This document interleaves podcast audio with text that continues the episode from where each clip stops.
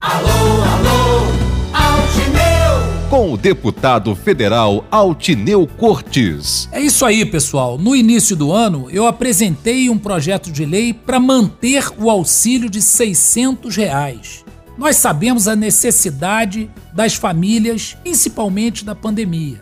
Você sabe que uma pesquisa feita pela Associação dos Supermercados do Rio apontou que quase todo o valor do auxílio emergencial as famílias utilizam para comprar alimentação, para comprar comida.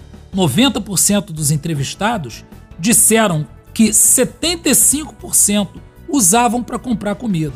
95% das famílias pretendem comprar apenas alimentação da cesta básica. E para 98% dos entrevistados, o valor atual não dá para essas necessidades básicas. Então é isso, pessoal. Vamos continuar na luta em Brasília para aprovar o auxílio de 600 reais. O governo federal tem que resolver essa questão. Essa é a questão mais importante do momento. O povo precisa de vacina no braço e comida no prato.